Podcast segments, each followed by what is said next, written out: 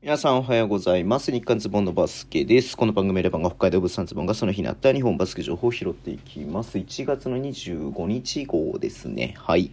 えー、特にね、ニュースはそんなになかったんですけれども、えっ、ー、と、まずアルバルク東京と川崎ブレイブサンダースから声出し応援のね、ことについて、えー、ちょっとね、今日リリースがありまして、またちょっとどっちもね、似てるような感じなのかなと思ったんですけれども、一応ね、リーグの方では、えっ、と、まあ、その反復しない、継続しないね、応援とかは OK みたいな感じ、一時的なね、声援 OK みたいな感じのガイドラインが出ていたんですが、えー、各会場によってね、その辺は、えっ、ー、と、お任せしますよ、みたいな感じで、はい。まあ、要は、マックスここまでできるけれども、えー、ここまでやるかどうかは、えっ、とね、チームの判断にお任せします、みたいな感じになっていて、で、えっ、と、東京に関しては、えっ、と、MC とか選手の掛け声によるアルバルクイなどの発生とか、まあ、あのね、いいプレーに対するね、この歓声みたいなのは OK ですよ、ということなんですけれども、ガイドラインでは許容されるが、継続的な大声、お客様同士のトラブルで発展する可能性があるため禁止とするっていうことで、えっと、ブーイングとかね、あと、まあ、アルバルクはもう一本ってね、あの、フリースの時に声かけてますけど、そういうのは禁止ということですね。ごめんなさい。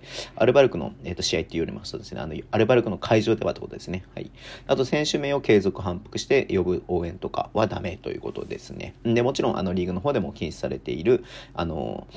あのオフェンスとかディフェンスのコールはダメということではあります。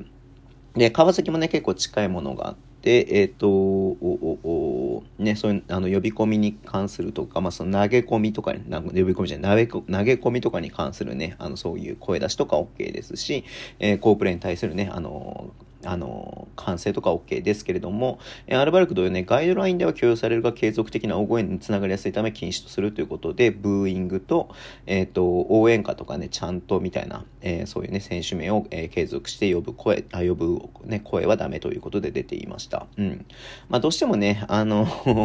なかなか難しいとは思うんですよね。もちろんそれで、えっ、と、まあ、トラブルとかになるっていうのもあると思いますし、うん。で、かつね、こう、その会場でやっぱね、その、周知というか、えー、認知をね、徹底しないとね、またあのー、何、こう、ダメだよっていうのと、えー、いいよっていうのがね、なんかちょっと曖昧な感じというか、えちゃんと理解がね、されてないと、えなんかまたそれもトラブルになるのかなって思ったりとかもしてましたけれども、うん。まあ、いずれにしろ、あの、ちょっとずつね、前進はしてますけれども、まあ、アルバルクとね、川崎に関してはそういうブーイングとか、えー、ね、まだダメということで、うん。